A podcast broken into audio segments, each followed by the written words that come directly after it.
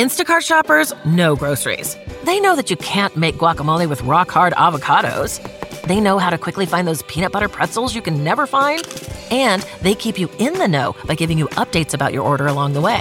Let Instacart shoppers help take shopping off your plate so you can get time and energy back for what really matters. Visit instacart.com or download the app to get free delivery on your first three orders. Offer valid for a limited time, minimum order $10, additional terms apply.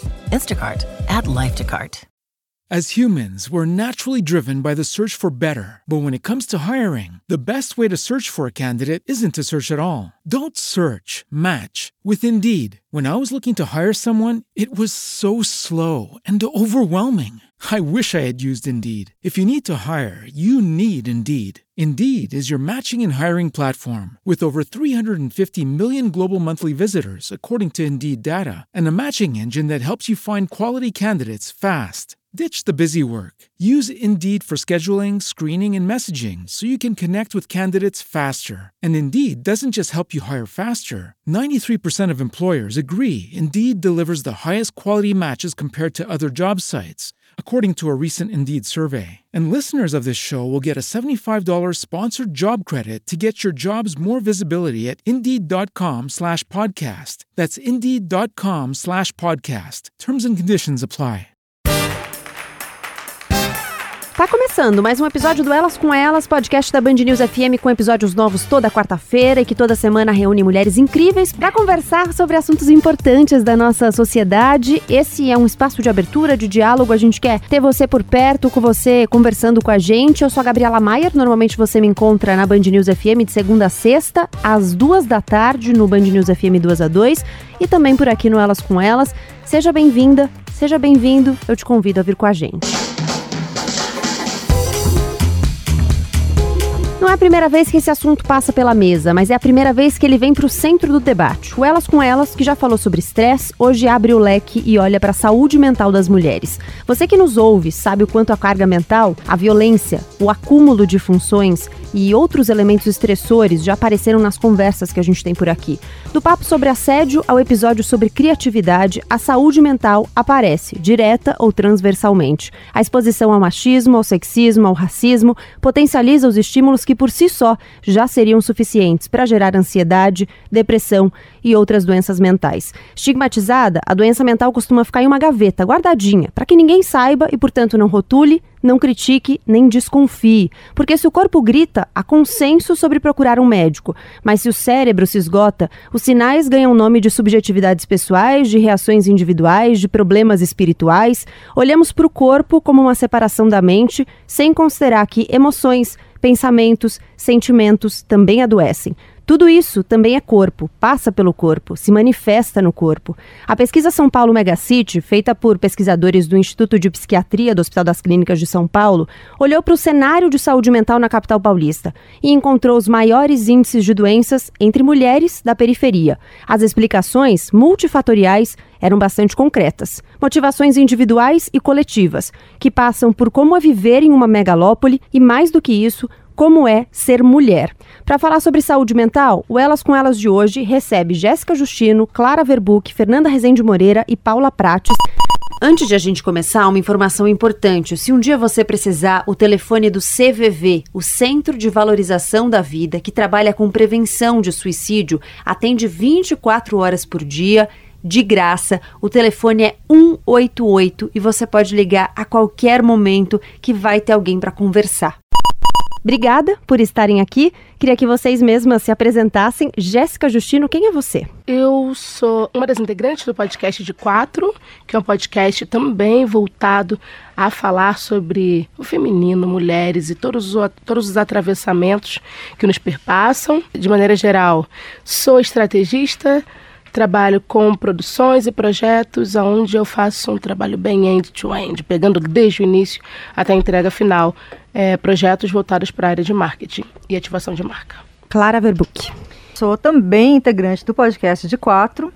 Somos duas aqui hoje, tem mais duas, por isso podcast de quatro, não só por isso. Uh, eu sou escritora, eu já fui editora do site Lugar de Mulher, e sou polidenser em ascensão. e trabalho bastante nas redes sociais também, mas escrevendo sempre. Tudo que tiver a ver com, com escrever, eu faço. Eu sou roteirista, sou tudo. Fernanda. Bom, uh, eu sou psicóloga, né? Eu atendo, sou psicóloga clínica, atendo desde crianças até adultos, né? Tenho especialização em terapia comportamental e tenho mestrado em psicologia clínica pela USP e meu tema de mestrado foi abuso sexual infantil. Paula? Bom, eu sou a Paula, eu sou psicóloga e psicanalista. Eu sou uma das diretoras do coletivo feminista em Pinheiros e eu também coordeno a rede de saúde mental que nasceu da demanda do coletivo e hoje está um pouco maior, que chama Inconsciente Real. Bom, eu queria começar falando, pensando um pouco, né, no, no que eu apresentei aqui na abertura, de a gente ser mulher, mas especificamente do lugar em que a gente fala, em que a gente é mulher em uma grande cidade.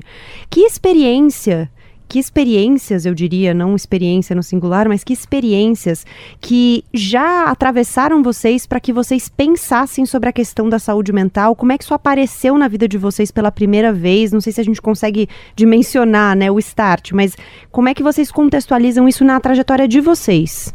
Eu tenho uma, uma lembrança, posso? O meu primeiro insight foi quando eu tinha uns 16 anos e estava em casa, meu pai estava em casa, ele ia fazer uma viagem a trabalho. E a minha mãe ajudava ele a fazer a mala. E aí eu fiquei ligada nisso, pensei, ele vai pedir ajuda, eu vou fingir de morta. Aí foi batata, ele veio atrás de mim e falou: "Vou viajar, passa essa camisa para mim?" Eu falei: "Nunca passei roupa, não posso te ajudar." Ele falou: "Mas você é mulher." Ali, aí eu brinquei com ele, né? Falei: "Mas é genético?"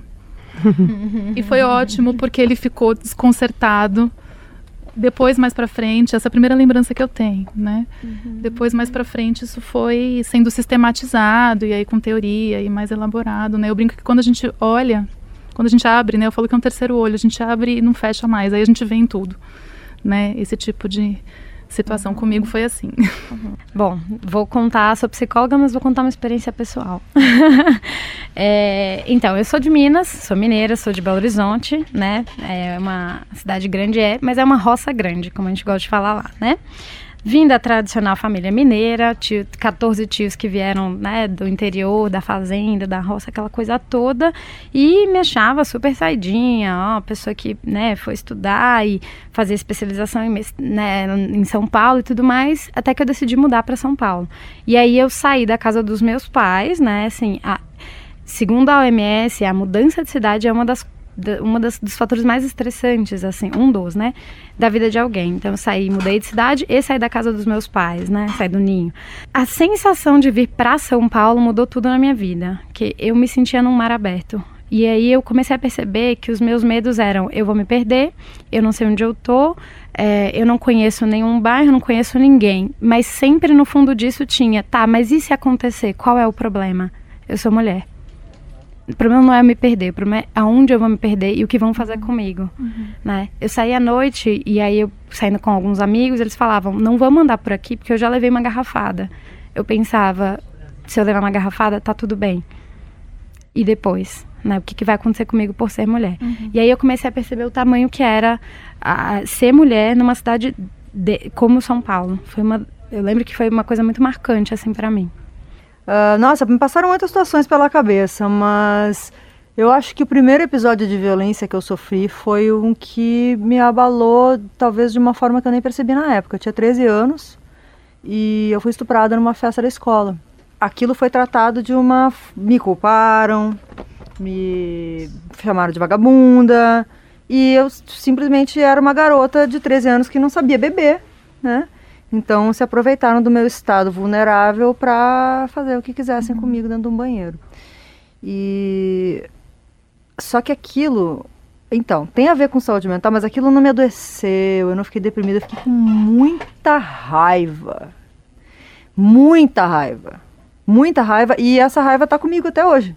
Eu vejo as minhas eu penso assim no, no antes e depois daquilo. Eu não tinha aquela raiva no olhar quando eu era mais jovem, sabe? E é isso também, assim, a, a, as pessoas às vezes acham que essas coisas não acontecem não vai acontecer com você, ah, porque era um ambiente de uma escola particular. Não tem nada a ver, gente. Acontece uhum. em qualquer lugar, uhum. né? Às vezes querem culpar um, um, um, gênero musical pela violência ou pela, pelo machismo, pela violência contra a mulher, não tem nada a ver. Uhum. É uma questão de estrutura da sociedade machista mesmo, né? Uhum. E, mas é claro, depois disso teve muitos desenvolvimentos que eu descobri depois, na análise, inclusive quando você perguntou quem são vocês, eu quase disse, sexta-feira eu vou me fazer essa pergunta novamente. eu também faço toda alô, terça. Durval, alô, Durval, grande psicanalista, maravilhoso. Uh, mas são né, questões que vão aparecendo, a gente vai entendendo as coisas, as nossas reações ao longo da vida vida, assim. Acho que essa foi uma das, uma das primeiras vezes que eu me deparei com essas questões.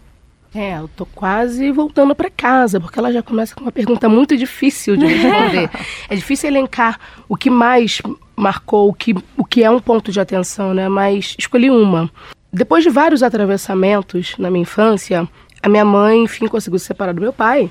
Né? Enfim, atravessamentos violentos e de, de todas os, de todas as formas, né? Meu pai era um homem muito violento, é, com todos os tipos de violências possíveis, inclusive física. E quando minha mãe se separou, ela foi morar na casa da minha avó. Minha avó morava num prédio baixo, com comércio embaixo, ela morava no terceiro andar de um prédio de quatro andares. E o meu pai constantemente ameaçava a minha mãe de morte e ameaçava me sequestrar. Então ele passava todos os dias. Não tinha nada para fazer, né? Eu tô pensando aqui. Uma pessoa que vai todos os dias em horários alternados. Ele morava num bairro, sei lá, quatro bairros do meu. É, de carro com um amigo, ainda tinha esse, o apoio de um outro amigo. Né? Também não tinha nada para fazer. Uhum. É, ameaçar de carro, buzinando, é, portando arma, enfim. A minha mãe não aguentou, né? E ela, num dia eu e ela no quarto, ela falou: "Tchau, filha", e se jogou da janela na minha frente. A minha mãe tá viva, tá? E ótima. É, mas eu apaguei essa memória e aos 22 anos isso me voltou. E 22 anos foi uma, uma idade muito muito forte para mim, porque, embora eu já trabalhasse desde muito nova, já tivesse que dar conta da minha própria vida e muitas das vezes dar conta de coisas da, dentro da minha casa, da minha família, é, financeiramente, psicologicamente, afetivamente, 22 anos foi uma idade onde isso bateu. E eu tive a mesma sensação de solidão de quando eu vi a minha mãe ir embora. Porque né, minha mãe se jogou, eu fiquei sozinha. Meu pai já não, não era alguém que não contava.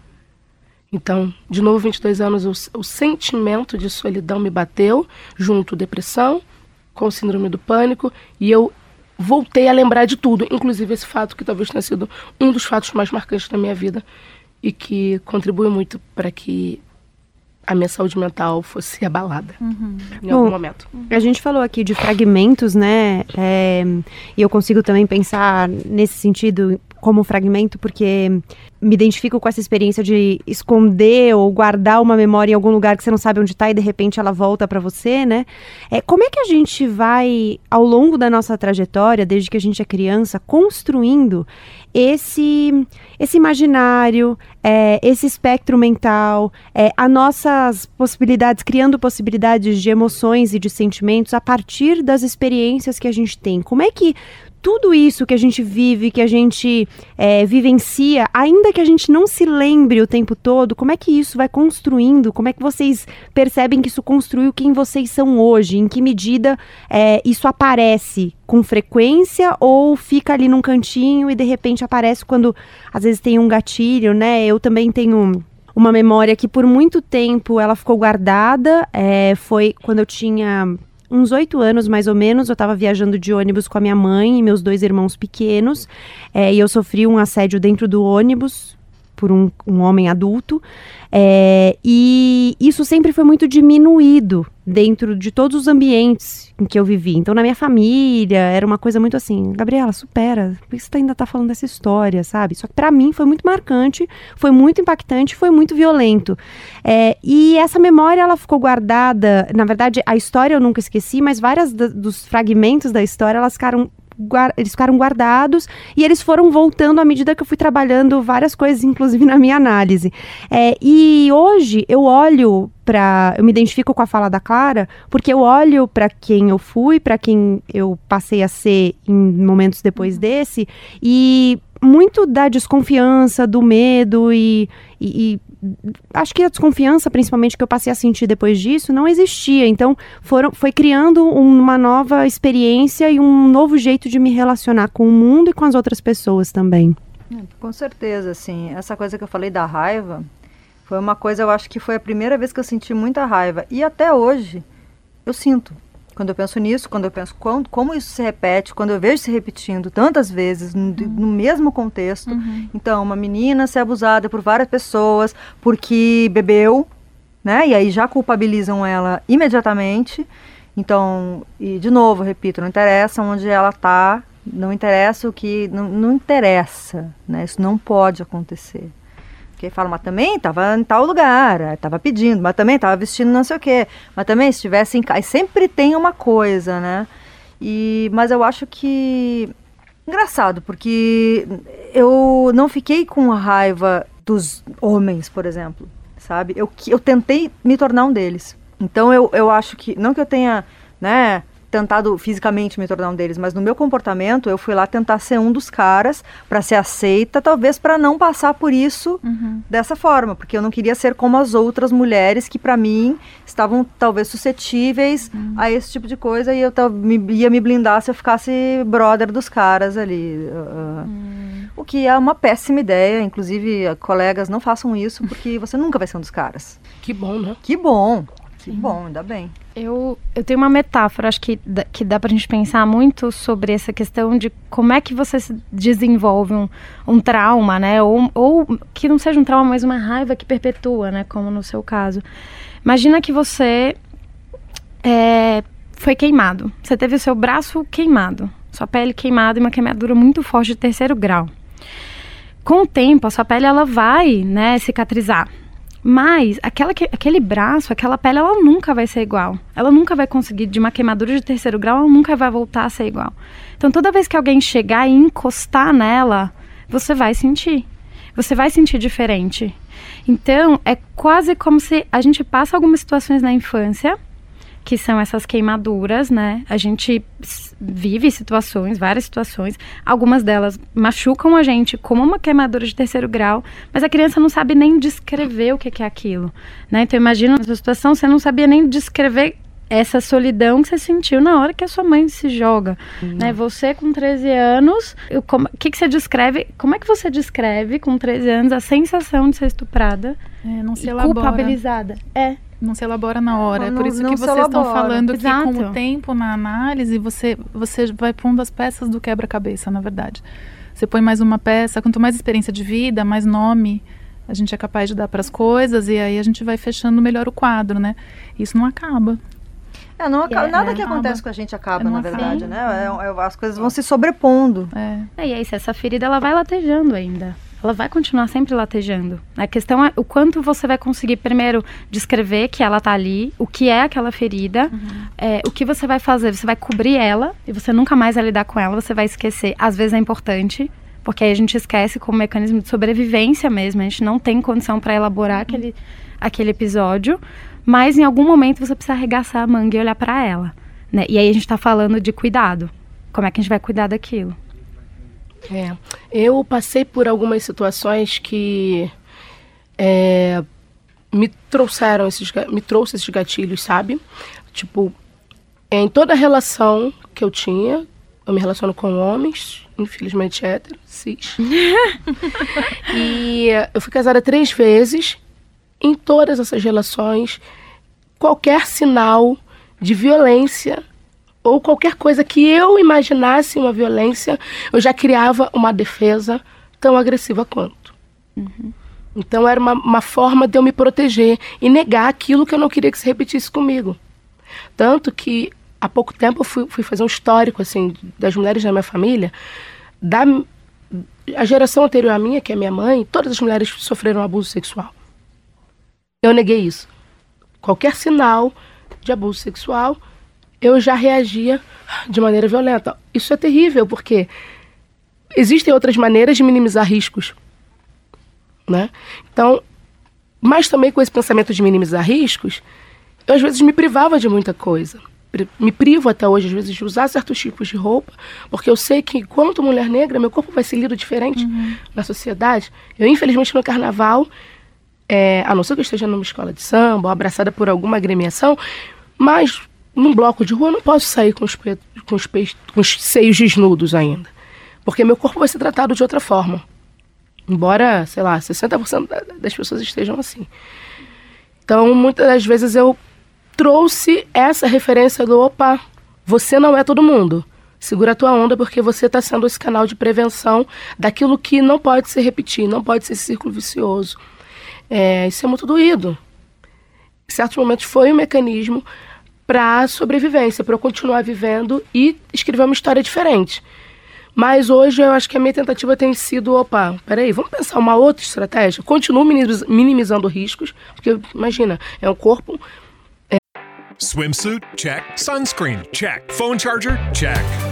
Don't forget to pack the 5 Hour Energy. It fits great in a pocket or carry on, and the alert feeling will help you arrive ready for anything. Now get 20% off when you use code 5HE Travel at 5hourenergy.com. Expires April 30th. One time use only, not valid with other discounts. Remember, visit 5hourenergy.com and use code 5HE Travel to save 20%. Every day, we rise, challenging ourselves to work for what we believe in. At U.S. Border Patrol, protecting our borders is more than a job, it's a calling. Agents answer the call working together to keep our country and communities safe. If you're ready for a new mission, join U.S. Border Patrol and go beyond. Learn more at cbp.gov/careers. É numa sociedade que ainda tem questões com esse tipo de corpo, como o meu. Né? Enfim, pessoas negras, mulheres negras especificamente, são tratadas uhum ainda com, com o resquício do que a gente vai chamar de escravidão, enfim. Então, uhum. tem todo um processo ainda para ser desmistificado no Brasil. Porém, eu tenho pensado como pode ser, estrategicamente, já que eu sou essa pessoa da estratégia, uhum. interessante para mim e de maneira que minimize, minimize riscos para as duas partes. Uhum. De que maneira eu consigo ter prazer em ser uma mulher negra, dançando uhum. na rua como qualquer outra pessoa. Então esse tem sido o meu maior desafio, sem trazer essas referências que me marcaram negativamente. E como é que a gente faz essa elaboração? Eu, por exemplo, estou falando de um lugar bastante privilegiado. Falei, eu faço uma sessão semanal de análise, né? Nem todo mundo pode fazer uma sessão semanal de análise ou de qualquer outro atendimento direto de assistência psicossocial e tudo mais. Que recursos a gente tem? O que a gente pode pensar para fazer essa elaboração e para fazer esse cuidado e esse olhar para a saúde mental? Pergunta difícil. Difícil. Porque falta recurso, né, Paulo? É, eu, estava aqui pensando que o que ocupa esse lugar, mas às vezes pode não ser bom, às vezes pode ser bom, a gente chama às vezes de fator de proteção ou de risco, né? Por exemplo, pensei família, pensei religião. Onde acontecem mais os abusos, todos mais abusos é, na exato, família. Exato. É. Mas dependendo, que nem você contou, né? Sua família falava, esquece, isso não, não te ajuda, né? Mas tem famílias que acolhem, e aí é proteção. Acho que a gente poderia chamar de um suporte social, né? Um suporte social quando ele funciona como suporte social. Eu acho que poderia minimizar. É, eu acho sim. que não é igual. Não é igual um tratamento. Hoje a gente tem pensado bastante nessa coisa da rede de apoio, né? De você construir redes e não necessariamente na família, mas em pessoas que você identifique com algum laço familiar sem ser um laço sanguíneo. Essa, essa criação de rede, ela pode ser um caminho importante? Acho que sim. É, bastante. Assim, é, a gente vê, por exemplo, em casos de abuso infantil, sexual infantil especificamente, é, quando a criança ela conta para alguém da rede dela, né? Geralmente são os pais, e isso é minimizado. Às vezes a, a, o, o prejuízo que a criança tem é muito maior por esta invalidação do que em si pelo abuso sexual. Isso é muito louco, né? Porque você vê o, o papel que tem o suporte do outro. Uhum. E quando a criança conta e ela é validada, você vê que os prejuízos são muito menores. Né? Então, do mesmo jeito que mulheres e é, pessoas que sof estão sofrendo com questões de saúde mental, e principalmente as mulheres, se a gente for pensar em procurar é, coletivos ou grupos onde elas vão ser ouvidas, isso já vai fazer com certeza um um papel muito importante para a prevenção de consequências negativas. É, e, e também. Pode falar. é que me ocorreu aqui um, um, um, pensamento, mas que. Assim, porque fica muito no lugar também da, da pessoa, da vítima, né? Enfim, da pessoa que é, é afetada, que está em crise, enfim, que é muito afetada com, com, a questão, com a questão da saúde mental. Mas eu acredito também que as pessoas que, de uma certa forma, convivem precisam estar atentas aos sinais. Uhum, e existem muitas formas de falar. Sim. Dificilmente alguém vai chegar para você e vai falar: tô mal, eu acho que tô com depressão, é eu acho que eu tô com algum transtorno. Me leva. Então você até joga mais um peso em cima dessa pessoa, né? Exato. Aí vem a culpabilização. Porque Por que, que você não falou, né? Entende? Mas e... as pessoas não, têm dificuldade de se auto. É muito difícil fazer isso. Você precisa de um outro te escutando e te ajudando a nomear. Uhum. Então, por isso que eu acho que essa é a nossa rede mesmo. Acho que vai um alô aí para as pessoas observarem as outras. As sim. outras, sabe? Observe, assim. Se a pessoa começa a ter um comportamento diferente, a repetir uhum. alguns sinais, é, tem alguma coisa aí. Então, vale aprofundar, vale de, vale de uma maneira muito sensível tentar encaminhar essa pessoa para um tratamento ou até abraçar mais e, e, e tentar extrair um pouco mais o que, que essa pessoa quer dizer. Enfim, pensar, enfim, tentar ver aí qual a estratégia Perfeito. mais interessante. É, eu tenho uma amiga que ela. Eu tive síndrome do pânico, e às vezes eu tava muito bem. E aí, na volta da praia, eu sou carioca, gente. Na volta da praia, eu entrava no metrô. E eu começava a ficar claustrofóbica, o teto começava a parecer que ia cair, eu fechava, falava pela mãe. Ela começava a rir, porque ela, ela, não tava, ela não estava acostumada a me ver naquela condição vulnerável. Então ela achava que aquilo era uma palhaçada minha. Hum. Isso tá, tá, de drama. Ah, para, para com isso, garota. Eu, hein? E eu, ah, eu saía correndo da estação e tentava ou pegava um carro ou ia a pé. Eu cheguei a cruzar cinco bairros a pé. Para não pegar um metrô. Para não pegar um, um metrô ou algo fechado. E aí, assim, entendo a ignorância dessa minha amiga, mas imagina se ela fosse alguém que olhasse para o opa, você realmente não está bem, vamos aqui beber uma água. O quanto que isso talvez teria prevenido várias coisas, inclusive estive vulnerável, enfim, atravessei lugares desertos, poderia ter mudado uhum. vários lugares. É, e que é um assunto tão segura. silenciado que você nem tem as ferramentas, né? Quando é. acontece é do seu lado, você não sabe nem o que é para fazer. É, e às vezes tem. E, e saúde, desculpa, Clara, saúde mental, eu queria muito falar sobre isso. Saúde mental não é uma questão silenciosa, ela é silenciada, uhum. principalmente. Uhum. Exatamente. Perfeito. Não, e silenciada por pessoas, às vezes, que estão ao seu lado. E aí você fala, a pessoa fala, que bobagem. É. Achei que você era forte. Isso é, coisa, é frescura.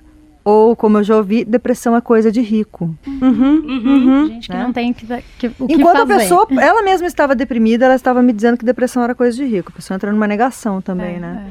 É, é Mas... esse, esse, estudo que eu cito na abertura do, do IPQ, né, do Instituto, Instituto de Psiquiatria, o São Paulo Megacity, ele detectou maior incidência de doença mental entre as mulheres da periferia. Sim, eu estava, outro dia, a gente fez uma, uma, tem um evento que chama Crie Como Uma Garota. Primeira edição, a gente fez uma mesa sobre saúde mental e a Preta Ferreira, né, que é do, do movimento do, das ocupações do centro, ela estava contando que as mulheres das ocupações são muito adoecidas, porque né, tem muitas mulheres negras ali, aí tem, tem duas questões também que elas são adoecidas por vulnerabilidade social, por machismo uhum. e por uhum. racismo, uhum. né? Então uhum. são várias questões e é isso, são pessoas tipo que moram, são trabalhadoras, né, que moram em ocupações e estão nessa situação de vulnerabilidade e muitas pessoas vão dizer isso é bobagem, isso você tem que ser forte. Aí você se sente mais mal ainda porque não dá. Às vezes a gente não consegue ser forte, né? Ou não tem como ser forte o tempo inteiro, especialmente quando você está adoecida. Né? Me ocorre uma frase do Coringa, do filme, hum. em que tem um momento em que ele fala assim: Nossa, foi a frase que ficou mais reverberando na minha cabeça o filme inteiro e depois que eu saí até agora. Ele fala assim: o grande problema quando você tem uma doença mental é que as pessoas ficam o tempo inteiro esperando que você se comporte como se você não tivesse. Uhum. Então é isso, as pessoas elas não, elas não querem ouvir sobre aquilo, elas não querem saber daquilo, porque elas não sabem o que é para fazer se você disser, elas não sabem como é para se comportar, uhum. elas não sabem se é para te dar um tapinha nas costas e falar não, força aí, fica firme, ou se é para, sabe, te dar algum tipo de ajuda prática. Enfim, gente, acho que a gente não tem muito as ferramentas para fazer esse acolhimento adequadamente, né? E tem que cuidar também para não dar Pode falar palavrão? Pode. Não pode dar conselho bosta, gente.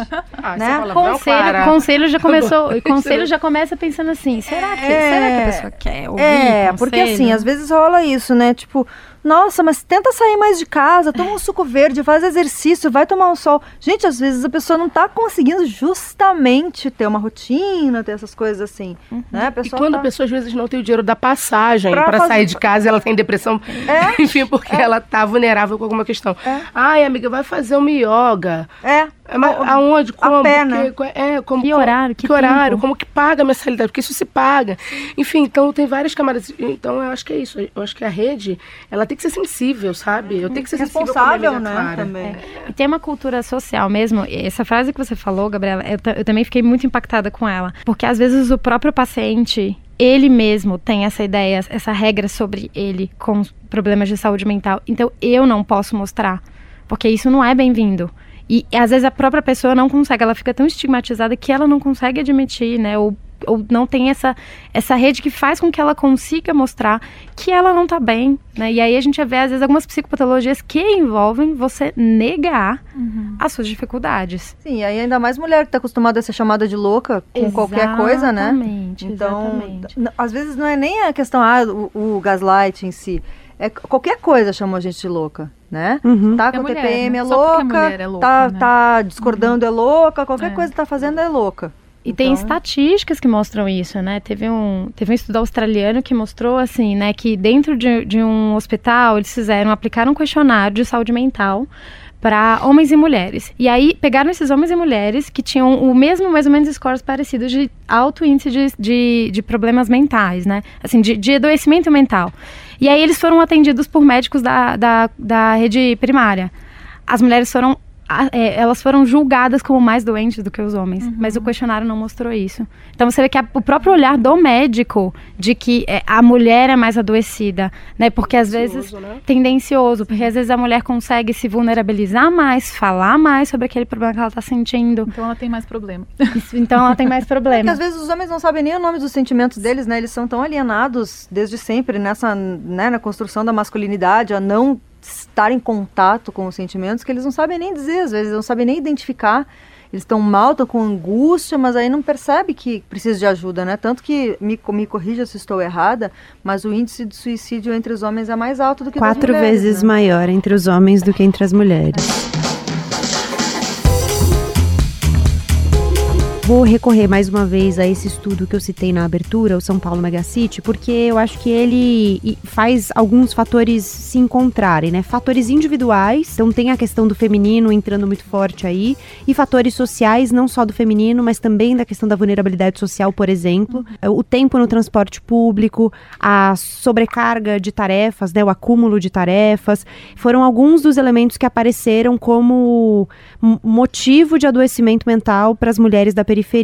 E eu queria que a gente colocasse isso aqui na nossa, na nossa equação também, considerando que é, eu acho que o, o acúmulo de funções é algo que se estende à grande maioria das mulheres, né? E que entra na nossa conta não só nas funções físicas, né? Mas também a gente falou um pouco sobre isso num episódio sobre estresse, a sobrecarga mental e a carga mental, que é, uma- é um conceito que a gente nem conhecia, né? Nem falava sobre isso e a gente está começando a com- conseguir dimensionar um pouco do que significa você deixar tudo nas costas de uma pessoa. Eu tava me lembrando enquanto você falava rapidinho de um caso que eu, que eu atendi.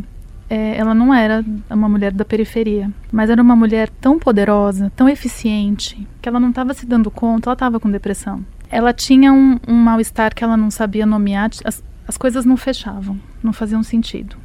Altamente produtiva, altamente eficiente. E aí eu, eu brinquei com ela, eu falei, o problema é que você está fazendo tudo bem demais, está errado isso. você tem que saber falar não, falar a hora de parar, o que, que você quer, porque é uma coisa entre conseguir e querer. Não é uma questão do consigo, porque virou muito também para nós mulheres assim, a gente tem que conseguir. E a gente consegue, mas a que preço também, entende? Então, foi muito interessante falar isso para ela, porque eu falei, você consegue, e aí? Né? E aí foi muito interessante o insight para ela de falar, tá, pera, não se trata então de eu provar o quanto eu sou boa o tempo todo, em todas as áreas. Ela era mãe?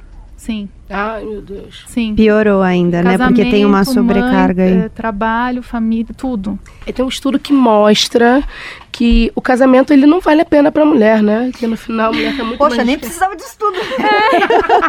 Olha, Vai conversar com as nossas mães, tias, primos, é né? que as mulheres morrem mais cedo, que elas Sim. ficam mais E adoecidas. para os homens é protetor, né? O casamento. Uhum, Para as O mulheres. cara é maravilhoso, gente. Assim, de uma maneira geral. Tô assim, falando até pegando um clichê que, Sim, que grosso corresponde. modo, né? É, a grosso modo, que corresponde à maior parte. A da- maioria. é. A maioria, que é isso. É, a mulher ela ganha mais um filho quando, ela, Sim. Quando ela casa. Esse é um dos fatores de risco. Claramente, assim, que aparecem, é essa questão que você está falando, claro, que é da maternização, que a, mulher, a maternização da mulher que não seja nesse papel de mãe. Então ela começa a virar mãe dos avós, Uhum. mãe dos pais, mãe dos sogros, mãe do filho, mãe do marido. Por isso que é legal o termo carga mental, porque acho que é algo que já acontece desde sempre, só que nomeou.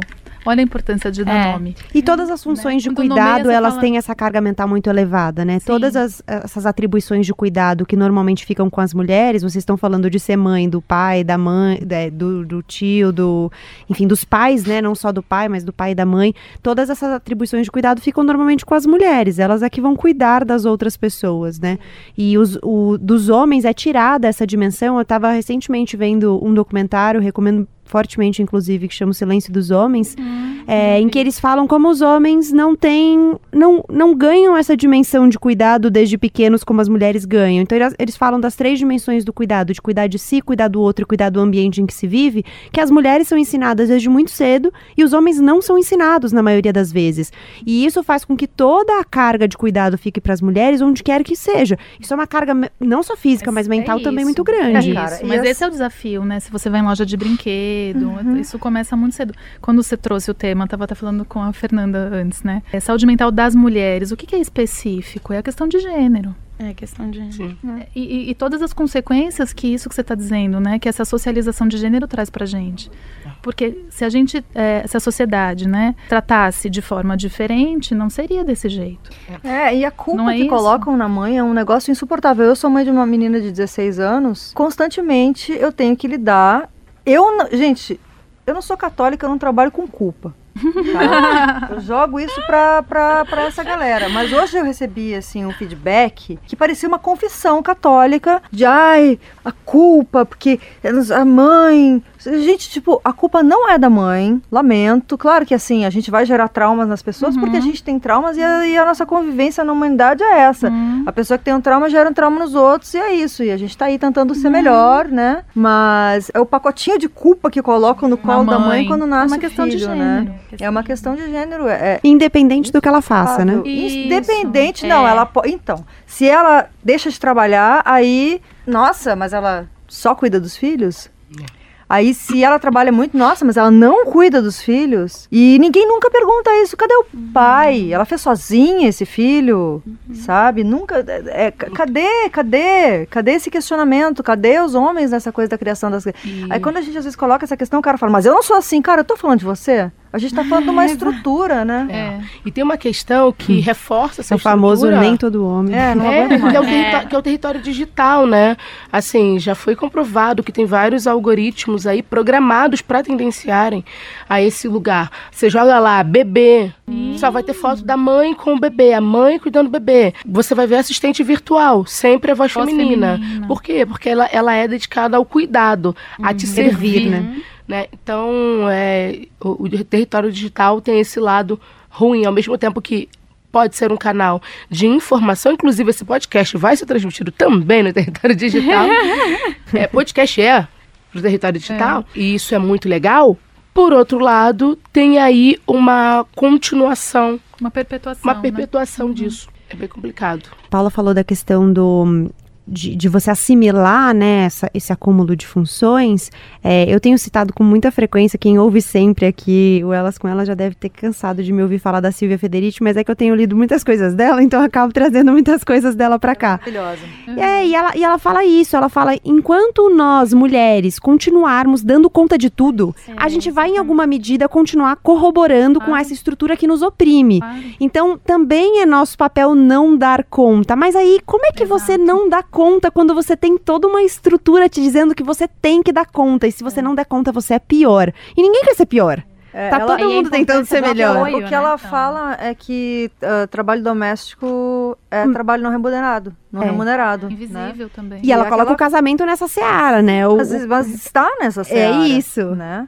Porque a gente é, é- Eu, pessoalmente, não fui criada para ser babá de homem, mas virei muitas vezes ONG de macho, Hum, duas. como diz uma amiga minha.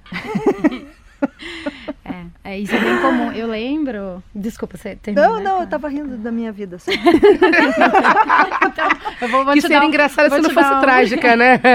Vou te dar um motivo é, pra você rir da depois minha. depois eu vou falar Quando, quando eu me casei, né? Assim, o meu ex-marido, ele, ele morava sozinho, então ele fazia tudo sozinho, lavava a roupa dele, cozinhava tudo.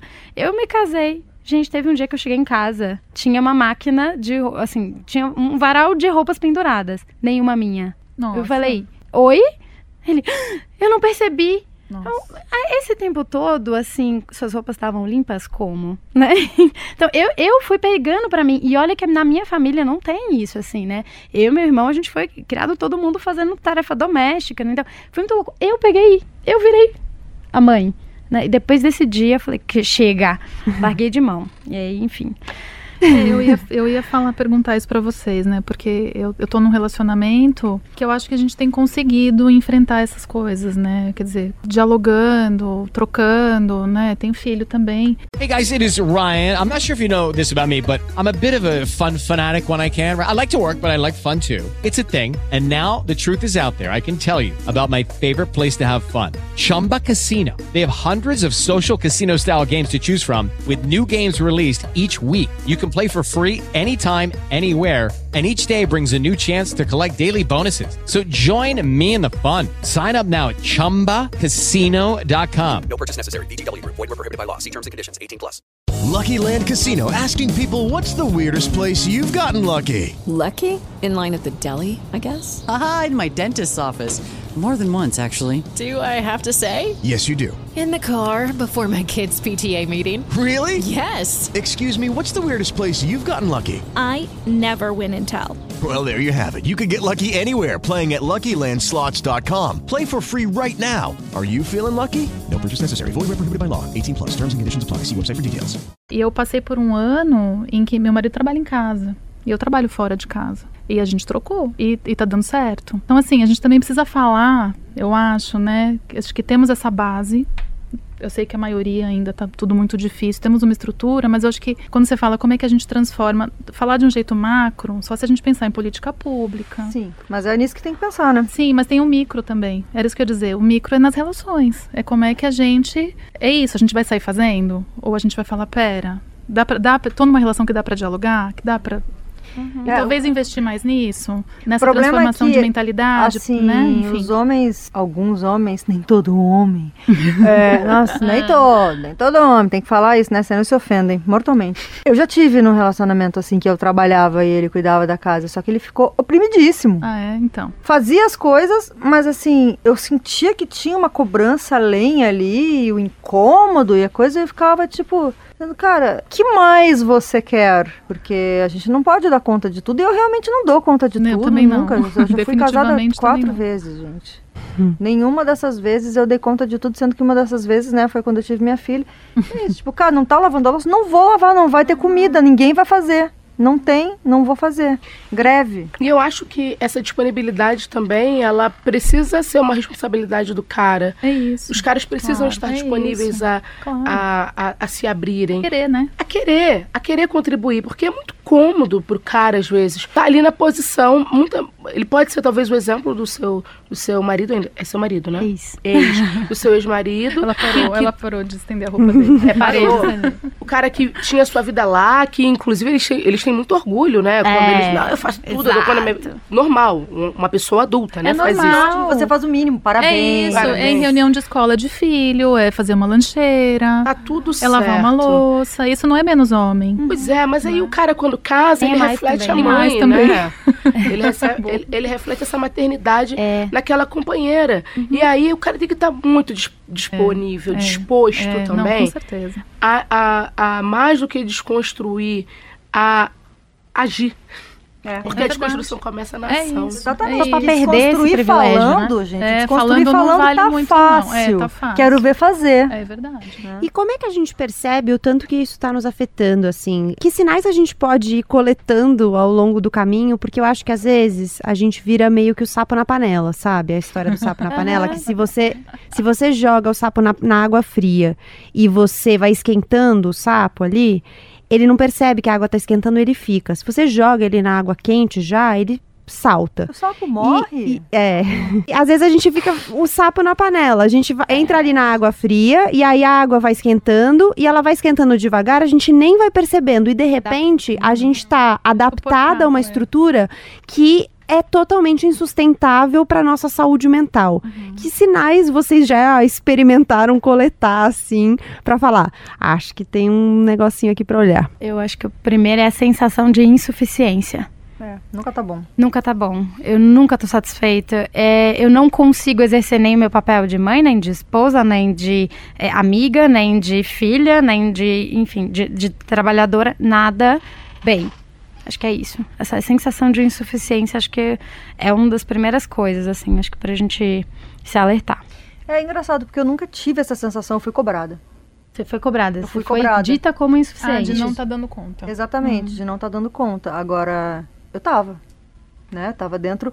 ah, se for considerar os papéis predefinidos de gênero, teve uma inversão. Ah, mas daí eu, eu tinha que ser tudo. Então eu não ia ser, e, tipo, nunca fui, não tem interesse. né? Ninguém bom é que tudo. você ficou- Ninguém é tudo. Ninguém tudo, cara. Não, eu, eu fiquei, não, eu fui embora, na verdade. Que bom que você Fiquei, ficou, não. que bom que você ficou ok com essa sensação, assim, não estou, eu não tenho que fazer tudo. Não, mas eu essa fiquei cobrança, péssima, né? eu fiquei péssima, mas era essa, mas eu tinha isso muito, muito ah, ah, cristalino na minha mente de que tava errado. Uhum. Eu fiquei insistindo porque eu sou o quê? Cabeça dura. Ah, mas é que na hora que a gente tá nas situações, né, não E porque ah, o é sexo era muito bom também. Vulnerabilidade. Vulnerabilidade. A carência é a mãe da roubada, eu sempre digo, né, gente? É. Às vezes a gente leva umas chaves aí de, de, negócio. de né? negócio, do negócio, e aí fica difícil de se desvencilhar às vezes, né? É. No meu caso, foi relevar. Não, vou, vou segurar essa. Vou segurar essa. Gente, cortar o mal pela raiz é importante. E sempre pensando em minimizar os impactos para si, pra si próprio, né? Não precisa ser de maneira tão violenta. Ah, não! Não, você pode. Opa, fofinho, vem aqui. Fofinha, vem aqui. Fofinho, chega aqui. É, isso não vai rolar mais. Infelizmente, olha, a partir de hoje, eu não posso fazer a comida sozinha. Vamos fazer aqui uma planilha? É isso. Eu faço segunda, quarta sexta semana, você faz quinta, né? sábado, domingo a gente reveza. Ah, não vai dar. Então tá bom, meu bem. Vamos então fazer um caixa para comprar comida. Isso, Porque, é infelizmente, isso, eu não vou é conseguir. isso. não dá. Estou cansada. E o cansaço é um sinal. Se cansou, tem coisa errada, Uhum. sabe? Se o cansaço bateu, se começa a bater aquela insatisfação, que você tá ali às vezes só para manter a situação, mas não tá gostando do, do negócio e não sabe definir, ilustrar o que, o que exatamente está acontecendo, é porque tem. E a gente pode estender esses sinais para além do nosso, da nossa vida privada, do nosso ambiente privado, pensando que a gente está falando, quando a gente considera, por exemplo, acúmulo de funções, a gente está falando é, num contexto mais amplo, né? Inclusive pensando que a gente está inserida numa lógica de cobrança extrema de produtividade num contexto de trabalho, por exemplo, como é que a gente vai percebendo esses sinais de que talvez não esteja tudo bem, que a gente esteja adoecendo, que algumas coisas não sejam aceitáveis, né? É, enfim, que tem um limite. É, outros sinais, por exemplo, ansiedade, insônia. Né? A gente tá falando muito de depressão, mas tem outros, né? Ficando crônica, né? A ansiedade, eu acho que é a doença Ansiedade do século, do né? século, e eu acho que é muito causada por essa pelo capitalismo, né, gente? Não tem outro nome, por ter que pagar, ter que comprar, ter que ter os desejos que a gente tem de ter coisas, né? E, e as- não só os desejos, mas as cobranças da- do- do- uh, de ter coisas que uh, demonstram certo status. Né? Então, tudo isso tem a ver com dinheiro, tem a ver com trabalhar muito e tem a ver com essa ideia de que se você se esforçar É. o suficiente, você vai vencer. E a gente sabe que não é assim. Meritocracia, né? Meritocracia é, gente, é uma Ilusão. falácia. E nas cidades grandes é pior, né? Sim, Nos centros sim. urbanos é pior. Sim. No mercado que eu atuo, que é marketing barra comunicação, né, essa fusão aí dessas duas áreas, tem uma cobrança de que você tem que ser um robô, você tem que ser uma máquina, você tem que, que meia-noite responder as pessoas. Isso tá uma loucura, não? Sim. Gente, aplica o WhatsApp o dia inteiro, noite inteira, fim de semana. Mas sabe que eu descobri que isso é uma coisa brasileira, gente? Que em muitos lugares do mundo, ninguém nem tem o WhatsApp do outro. Ninguém tem grupo de WhatsApp de trabalho. É e-mail, cai, acabou o e-mail, não tem mais, é no outro dia só. Eu acho que isso é uma, é, é uma coisa de adoecimento também, piscar uma, uma notificação. Como me aconteceu, aconteceu outro dia no meio do almoço. Eu preciso disso para agora. Estou almoçando com minhas amigas. Não, mas tem que ser agora. O cliente pediu agora. Não, o agora, o agora é daqui a pouco. O agora é depois do meu almoço. Não, mas aí eu fiz na hora. Aí ansiedade. 10 da noite de domingo. Cara, é, é, isso, Isso é gera opressor. uma pu- Isso é muito opressor. É horrível. Aí você imagina isso quando cai no colo de uma pessoa que é mãe, que é casada e que está numa situação complicada dentro do- dessa relação, ela tem que dar conta da casa do, do coisa, e do trabalho, ela tem que ser incrível no trabalho. Porque se ela faz uma entrega mais ou menos, olha, meu Deus do céu, a carga por ela ser mulher, o problema não é ela ser uma funcionária que entregou algo mais ou menos, é porque ela é mulher. Sim. Mas aí aí é ela mãe, não- os filhos é. estão atrapalhando. Aí olha só, a produtividade dela, ninguém nunca nem pergunta se homem tem filho. Tem uma né, amiga gente? que ela, ela era líder numa grande agência, uma grande, que eu nem ouso falar o nome, uma grande agência, ela tinha um cargo altíssimo. E ela era insana no trabalho. Ela tinha uma filha. E ela é da mãe que fala, cara, não dou conta da filha, segura aí que eu tô trabalhando. E ela, insanamente, lá no trabalho. Mas, enfim. Ela chegou a um ponto onde ela descobriu que a pessoa, homem, dois cargos abaixo dela, ganhava quatro vezes mais do que ela. Ai, que ódio. E ela vinha sofrendo assédios, né? Do tipo, ah, ué, são oito, você tá aqui, não vai lá ver sua criança, não? Ué, por que, você não vai ver sua criança? Ela, eu estou trabalhando como todo mundo. Em momento nenhum, ela colocava o fato de ser mãe como um impeditivo para cumprir a função dela. Mas era provocada pelos homens aos quais, aos quais ela coordenava para isso, pra, tipo, volta pro teu lugar, vai balançar berço, vai pra cozinha, sabe? Enfim, ela pediu demissão, foi para um lugar melhor, agora ela tá arrasando por aí.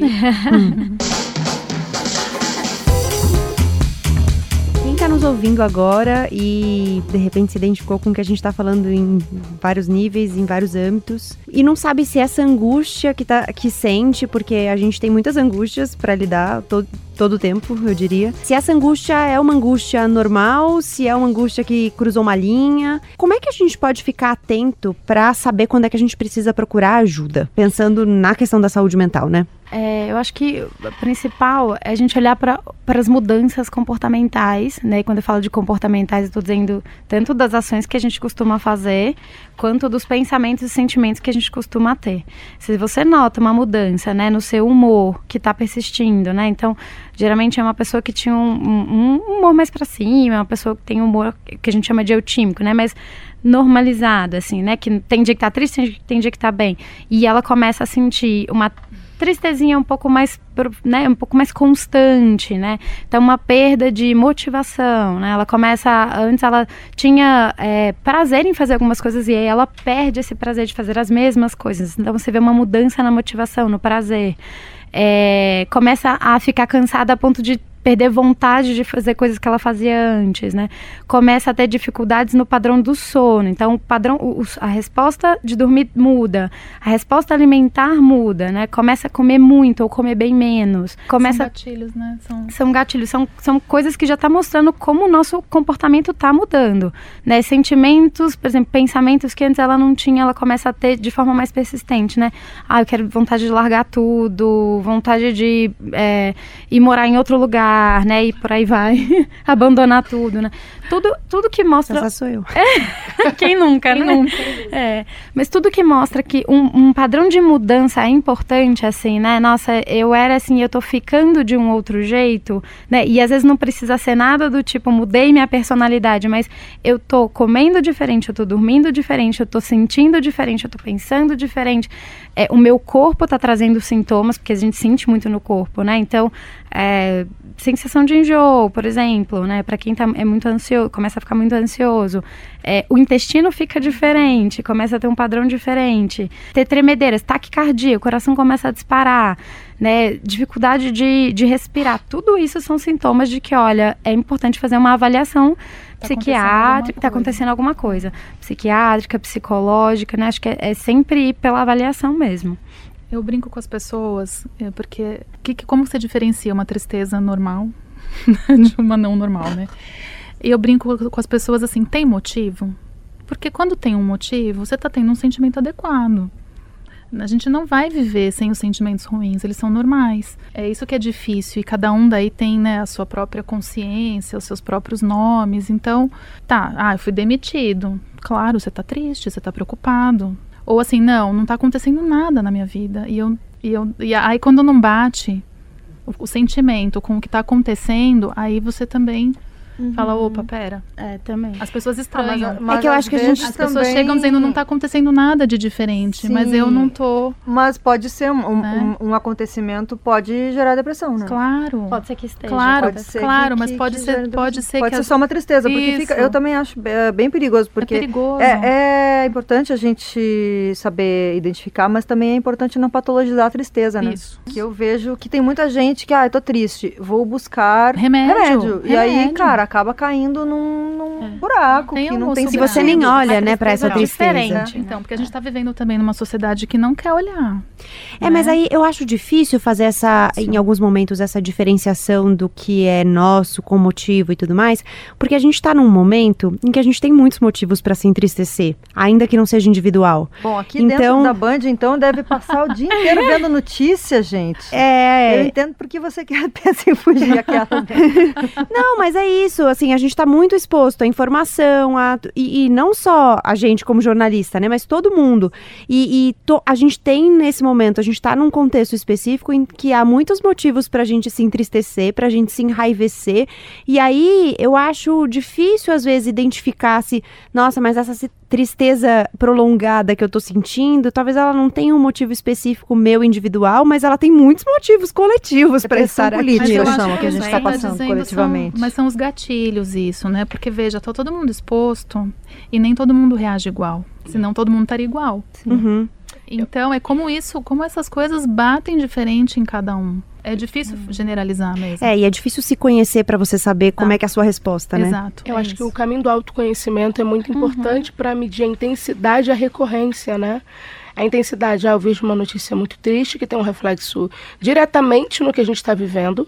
Isso vai abalar a gente, mas com qual intensidade e com qual recorrência isso se mantém? Exato. né? Então, e de que maneira eu procuro uma, uma- um alívio, uma saída ou um equilíbrio? Eu acho que é esse, é o caminho do equilíbrio. Coisas ruins estão aí, a gente vive essas coisas ruins, sente essas dores, mas aí depois, o que acontece? A gente continua nessa dor, mesmo outras coisas legais acontecendo? Será que eu consigo olhar e ver que, embora essas coisas ruins elas tenham um peso muito grande, as coisas boas também precisam ter o peso que elas têm. Então, óbvio, não é a alegria do desespero, que isso também é perigoso, que é Também, desequilíbrio. essa euforia. Essa É. euforia desesperada que te leva a, a- a uma certa. A, a esse desequilíbrio desenfreado mesmo. E essa tristeza. Então, eu acho que vale a pena pensar nesse autoconhecimento como chave pro, pro equilíbrio, como tempero mesmo, né? E pensar aí, vamos lá, e... que intensidade eu tô ficando triste? É que o duro do autoconhecimento Quanto tempo também, né? é por quanto Por quanto tempo. tempo? Será que eu não consigo rir de nada? É. Ou será que eu não choro por nada? Ou será que. é, Enfim, né? o- O meu sentimento é sempre o mesmo. Se nasce uma criança e eu vejo uma pessoa ser, ser morta, o sentimento é o mesmo? Não sei. É, eu diria que o termômetro é o sofrimento. Tá sofrendo, tem um sofrimento grande, procura ajuda, né? Porque a- e, e isso é muito ele difícil. tenha motivo, né? Mesmo que ele tenha motivo, mesmo que ele não tenha motivo, porque muitas vezes é isso assim, a, a, a gente falando da mulher principalmente, né?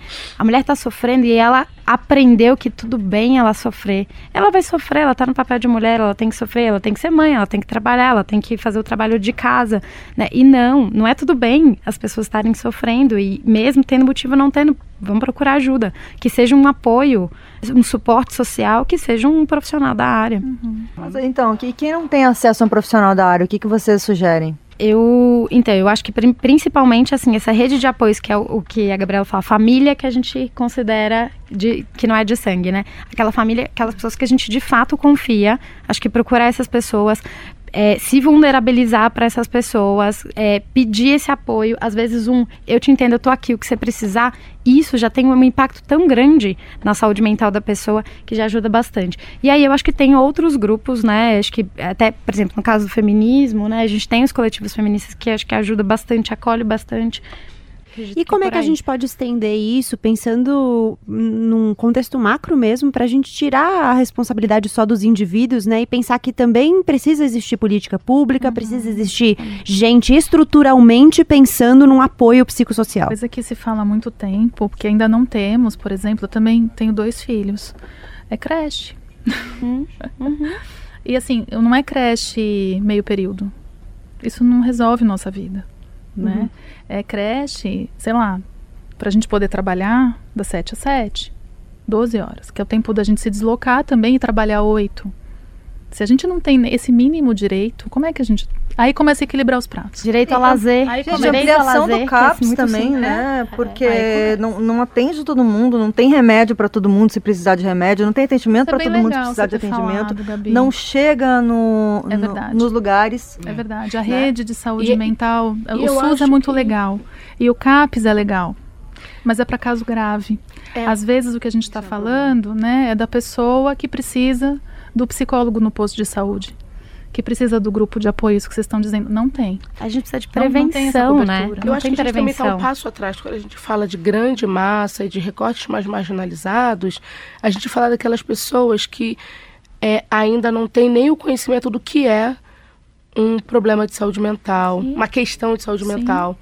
Porque tá no batidão do dia a dia e isso não chega. Acha que psicólogo é coisa de doido, né? É coisa de doido, porque as pessoas ir ao psicólogo é para maluco. E que né? depressão é frescura, né? Depressão é, é frescura. Ou então a pessoa não, não, não sabe nem o que é, o que são os sinais da depressão. Mas Judy was boring. Hello. Then Judy discovered ChumbaCasino.com. It's my little escape. Now Judy's the life of the party. Oh, baby, Mama's bringing home the bacon. Whoa, take it easy, Judy. The Chumba life is for everybody. So go to ChumbaCasino.com and play over 100 casino style games. Join today and play for free for your chance to redeem some serious prizes. Chumba! ChumbaCasino.com. No purchase necessary. Void where prohibited by law. 18 plus terms and conditions apply. See website for details. é por quê? Porque os nossos veículos de comunicação também precisam assumir essa responsabilidade social ou se posicionarem a falar desses temas de maneiras, ma- de maneiras mais palpáveis, mais próximas, né? Não só fazer ter lá uma chamada, procure o psicólogo, tá se sentindo triste? Vá lá, né? não é sobre isso. É sobre, é, talvez, ilustrar dentro das suas, das suas programações, é, ilustrações dentro do dia a dia. Não é normal o desespero de entrar no metrô, no trem, né? Aquele desespero, as pessoas saem se, se- se- se empurrando, se atropelando. Aquilo ali pode causar um problema, sim. de Saúde mental. Não é normal você estar sempre triste, você ter sobrecarga mental, você estar sempre cansado. Não é normal. Sempre atrasado, correndo. Sempre atrasado, correndo. Não, não, não, não ter amor pelo próprio corpo, cuidado pelo próprio corpo, pela própria saúde. Ter esse desleixo consigo mesmo. é, não ter motivação para fazer as coisas não é normal. Só que aonde que as pessoas que estão no dia a dia, que muitas das vezes passam mais tempo nas ruas ou dentro dos transportes, conseguem acessar a essa informação? Né? Pessoas como nós, que temos acesso e podemos ter o privilégio de estar aqui num grupo de discussão, a gente vai saber acionar, vai saber falar numa rede social, em qualquer outro lugar. Mas e aí? A grande parte do Brasil que é a quem realmente esse assunto precisa chegar. Uhum, Como que não chega? ouve podcast, né? Que não ouve podcast. Eu acho que é um ponto de interrogação que fica no final desse podcast. Como? Qual é a solução para isso, sabe? É, eu, eu dei uma fuçada, dei uma fuçada rapidinha no site da, do Ministério da Saúde do Brasil para ver o que, eles falam de saúde mental. E aí me chocou muito, porque eu queria ver, é, tem lá o programa do SUS maravilhoso, né? Mas prevenção. Eles, ah, a gente tem uma campanha de prevenção. Aí eu, ótimo, que bom, prevenção, é isso que a gente precisa. Qual é a campanha de prevenção? CVV. CVV é para prevenir suicídio. O cara que tá pensando em suicidar, ele chegou no último, não, não, última e é muito esperança. limitado, é muito né? limitado. Então a gente não tem, a gente precisa Não trabalhar tem, com não prevenção, a gente precisa trabalhar com lazer, com rede de apoio, com é, cuidados básicos É que precisam ter, básico. ter para sobreviver e sobreviver bem, né? É, gente, e eu acho que também tem uma- a questão, assim, de, de direitos trabalhistas, de horário para almoço, Sim. de fim de semana, coisas Direitos tão humanos, né? básicas que Direitos estão humanos. sendo ignoradas e, né, estão passando por cima disso em nome de quê? Dinheiro, novamente. Exato. né? Então, isso causa um adoecimento incrível, cara. Você não tem dinheiro, dinheiro você não tem tempo para almoçar. Você tem que comer um sanduíche em cinco minutos, Uhum. sabe? Você não, não, não tem tempo no fim de semana, você tem que trabalhar. Então, assim, é- é- eu acho que essa, o jeito que o trabalho é, é estruturado e, e tende a piorar Uhum. é uma, um- né, a gente tá, tá falando especificamente de mulher aqui, mas adoece geral, né? Inclusive, quando, e, e pensando num casal heterossexual, onde o cara adoece, é muito possível que ele adoeça a mulher também. É, e pensando ainda nessa questão do dinheiro e mais uma vez da produtividade, a gente tem muito a ideia de que pessoas produtivas não adoecem mentalmente, né? É, eu acho super importante quando pessoas altamente produtivas se dispõem a falar sobre isso, porque ou vistas, né, como muito produtivas, porque quebra, eu acho, um pouco esse rótulo, sabe? Eu fiz uma série de reportagens sobre saúde mental, inclusive chamava Saúde Mental Não é Frescura, e a gente, um dos entrevistados da série, é, em um, um capítulo que a gente falava sobre estigma, foi o Ricardo Boechat. Porque quando ele teve uma depressão, ele contou no ar que teve uma depressão. E isso foi muito importante para os ouvintes, porque ele acessava uma quantidade muito grande de ouvintes. E isso foi muito importante para os ouvintes, porque de repente os ouvintes, os ouvintes pensaram assim: nossa, se até o Boechat tem depressão, então tudo bem eu falar que eu tenho. E muitas pessoas passaram a se sentir à vontade. Então a gente começou a receber muitas mensagens de pessoas que falaram. Ah, eu nunca tinha falado sobre isso com ninguém, mas eu queria falar pra vocês e tudo mais, e não sei o quê. É legal quando você tem pessoas que são vistas nesse lugar de que, ah, tá inserido nessa lógica e, portanto, não quebra, né?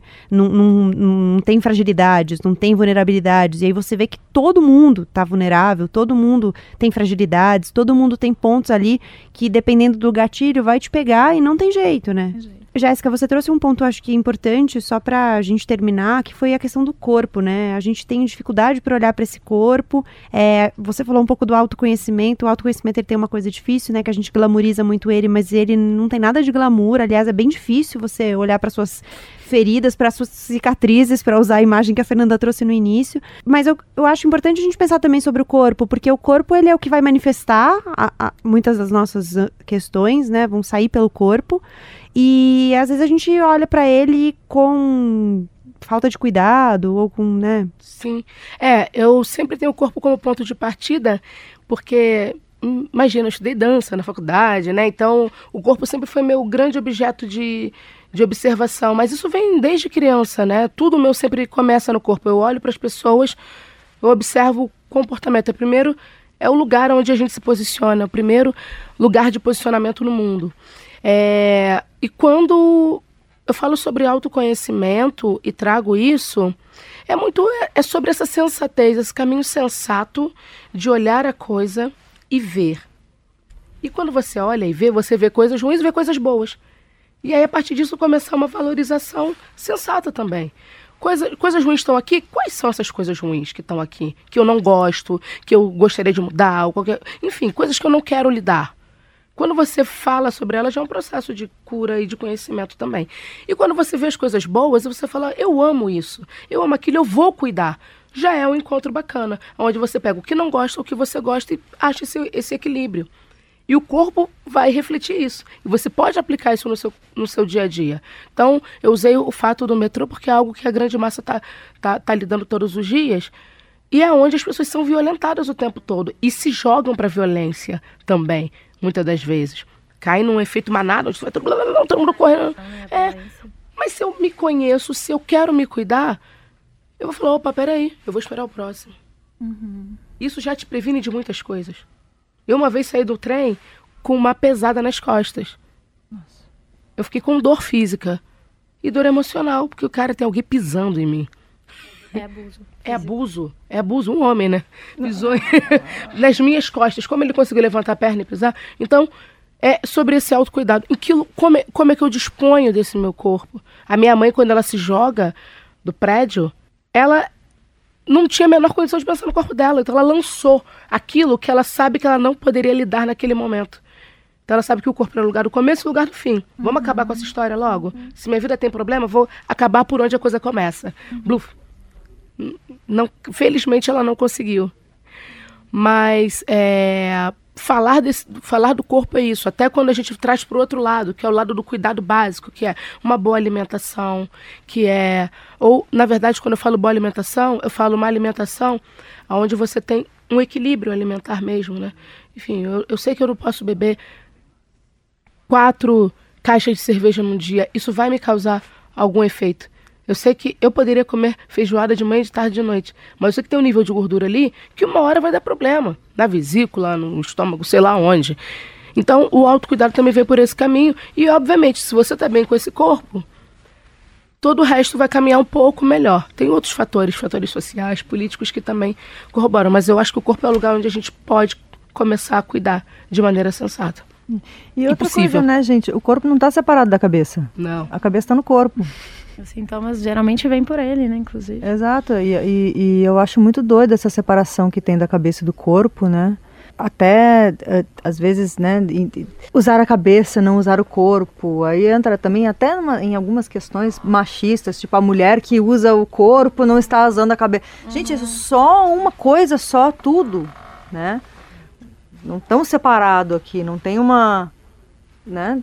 Então, todos os sintomas se manifestam em todos os lugares, né?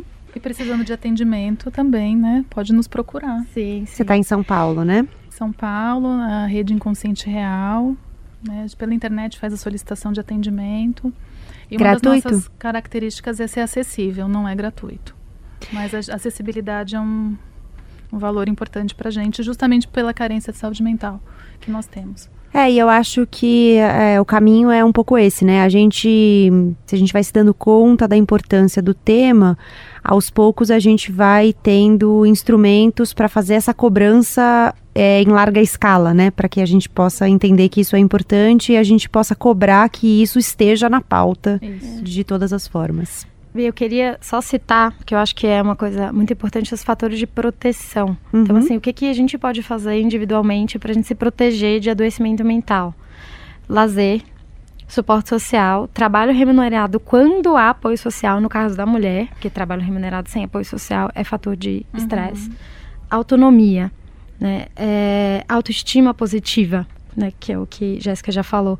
Flexibilidade mental, né? Então, eh, quanto mais a gente puder ter a cabeça aberta para lidar com diferentes questões da vida, ter recursos de resolução de problema mesmo, se conseguir pensar em como resolver problemas. E aí é um repertório pessoal mesmo, né? E uma coisa que me chamou atenção é controle da própria vida. Então, sentir que você tem controle da sua vida, né? E não que os outros têm. Isso é muito importante. E aí, por último, tem a espiritualidade, mas que não é religiosidade, né? É um otimismo, é uma fé de que as coisas vão dar certo. Tudo isso a gente pode trabalhar E uma individualmente. conexão também, né? A Isso. espiritualidade eu acho que passa um Mais pouco por uma conexão. conexão com o outro, com o planeta, com, né, com a nossa existência de uma forma mais integral e mais ampla. com qualquer coisa que dê pra gente essa sensação de que, olha, tem algo maior, assim, né? Ou a natureza, ou a vida, enfim, o que for. E legal, só para voltar mais uma vez na questão da rede, pra gente encerrar, que eu acho que uma das coisas mais bacanas da rede é a gente entender que tem outras pessoas vivendo experiências parecidas com as nossas, que ainda que a gente tenha questões muito individuais, muito, muito particulares, né? Saber que tem outras mulheres com experiências parecidas e que de alguma forma podem oferecer uma troca, né? Acho que isso é muito acolhedor. Com certeza, cara. Falar e descobrir que você não está sozinha, porque eu acho que um dos, um dos grandes medos do sistema patriarcal mesmo é que as mulheres conversem. né? Porque aí elas vão descobrir que não são loucas, que não estão vivendo uma coisa que só elas estão vivendo, que aquilo. Enfim. Que a gente tem muito poder. to- e que a gente tem poder gente e que a gente tem muitas coisas em comum e que o que nos causa mal é uma coisa que causa mal, causa mal a todas, né? É, isso foi na, no começo do feminismo 2.0 aí. O que uniu as mulheres, no fim das contas, foi falar das suas dores, né? Então, a gente pensa em todas essas campanhas, falar da sua dor e descobrir que a sua dor é a dor de muitas. Escutem o nosso podcast de quatro, Clara, na cara de pau. Storytel, ok? Uh, vocês acessando a plataforma por nós, tem 30 dias grátis de audiobooks e podcasts maravilhosos. Bom, bora virar página. Essa hora em que a gente indica livros por aqui. Jéssica, o que você indica? Tenho dois livros para indicar. Toreando o Diabo, de Clara, verbo que tá aqui do lado, eu tô puxando o saco, hein? Mas é porque esse livro é uma catarse. E eu acho que a catarse pessoal com você mesmo às vezes é bom. E esse livro é um livro que eu estou sempre revisitando. E é uma leitura muito pessoal. Dá a sensação de que você está escrevendo e você mesma lendo aquilo que escreve. E posso falar mais um? Uhum. Olhos d'Água, de Conceição Evaristo, minha grande musa, que escreve, fala, ela, ela, ela, ela caminha muito pela escrevivência, que é um traço de escrita de mulheres, quer dizer, de qualquer pessoa, mas mulheres negras trazem isso muito forte, que é escrever coisas que vêm do seu âmago e da sua vivência, das suas experiências de vida. Clara. É, bom, eu sempre indico a Carmen da Silva, que é uma escritora que eu amo muito. Ela, infelizmente, não está sendo republicada. Os livros dela saíram pela civilização brasileira nos anos 60. Ela ganhou muitos prêmios fora do Brasil, no Uruguai, na Argentina, e ela tem alguns romances e tem, mas ela ficou mais conhecida por escrever sobre feminismo na revista Cláudia. Inclusive tem toda uma questão de apagamento da carreira literária dela e ela acabou virando uma colunista da revista. Uh, que foi, uma, foi a mulher que introduziu, na verdade, o feminismo na imprensa brasileira. Uh, esses livros estão na. Tem no Instante Virtual, né, tem um livro maravilhoso dela que chama Histórias Híbridas de uma Senhora de Respeito, que passa por essa questão das escrevivências também, apesar dela ser uma mulher branca, né, uh, que ela conta as, né, as experiências da vida dela, e ela é muito engraçada, ela é muito sarcástica, ela é maravilhosa, assim, foi a primeira escritora brasileira que eu li e disse, uma mulher debochada, que coisa maravilhosa sabe? Faz algum tempo já que eu, que eu conheço o trabalho dela, tô aí tentando republicar faz algum tempo. Tá difícil, ô, editoras. Carmen da Silva, galera, por favor.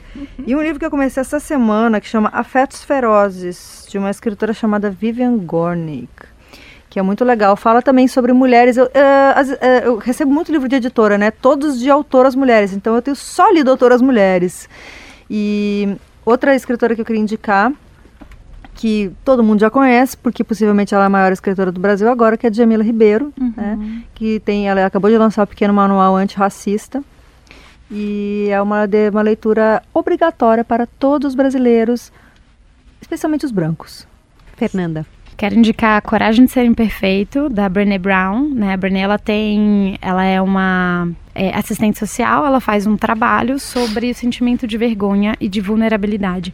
E aí ela traz, assim... Só que o livro dela é um livro né, nada acadêmico, então ela traz vários dados e ela começa a, a falar como que isso afeta, quais são os problemas de quando a gente começa a não conseguir se vulnerabilizar, né? E aí ela também fala um pouco da questão de gênero, mas ela foca de, de forma geral em como que isso é um problema, quando a gente acha que a vulnerabilidade ela tem a ver com fraqueza e aí a gente não consegue estabelecer conexões com o outro e como que isso também adoece bastante a gente.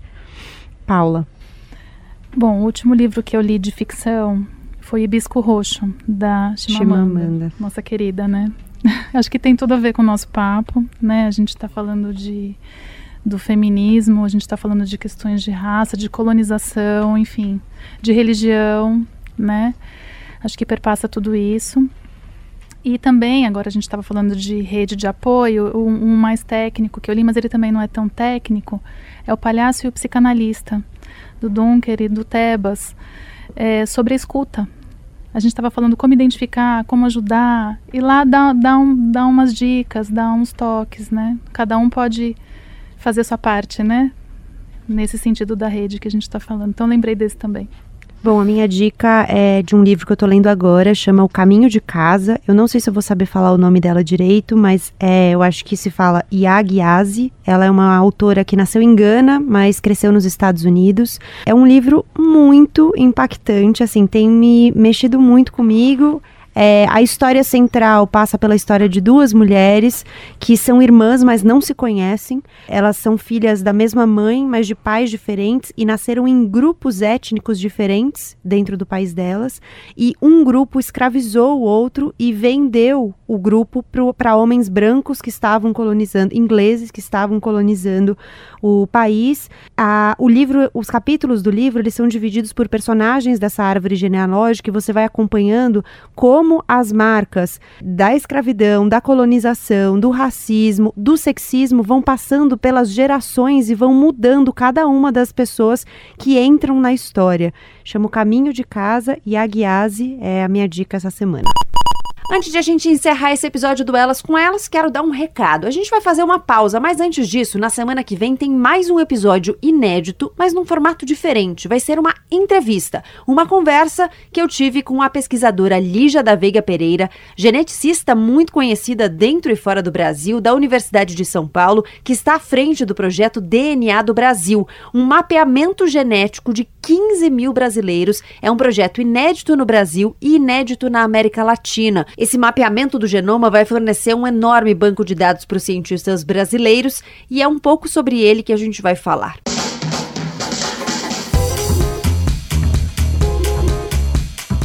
A gente chegou ao fim de mais um episódio do Elas com Elas. Pode escrever pra gente pelo e-mail elascomelas@bandnewsfm.com.br, pelas nossas redes sociais arroba Rádio FM em todas as redes. Eu tô no Instagram como arroba Gabriela no Twitter como arroba Gabriela Maier. Eu sou a Gabriela Maier, cuido da pauta, da produção, da edição, do roteiro desse episódio. A sonorização é do José Antônio de Araújo, a Letícia Valente, a coordenadora de digital da Band News FM, a Marcela Coimbra, chefe de redação e de digital e os trabalhos técnicos foram do Renato Casparian. Obrigada pela sua companhia e até lá!